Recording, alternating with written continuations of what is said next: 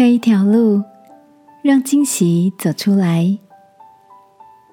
晚安，好好睡，让天父的爱与祝福陪你入睡。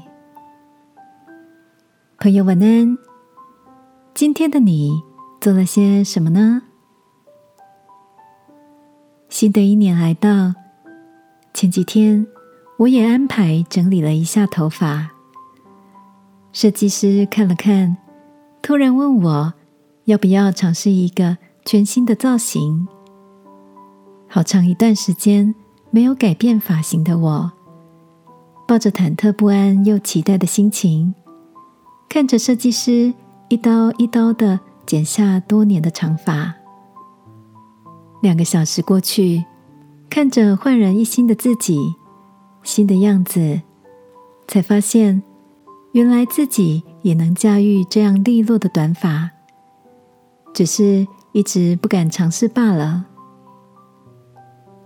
不知道你是不是也曾经跟我一样不想改变，是怕别人无法接受我们新的样子？也许限制我们的从来不是别人，而是内心的恐惧。就像圣经里描述到。惧怕人的，就是自己设下一个网罗，困住自己。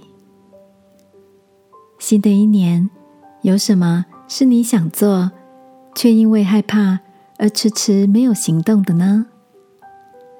或许是一个新造型，或是学习新的事物，或是一个一直不敢争取的机会，或者是断开一段不健康的关系呢？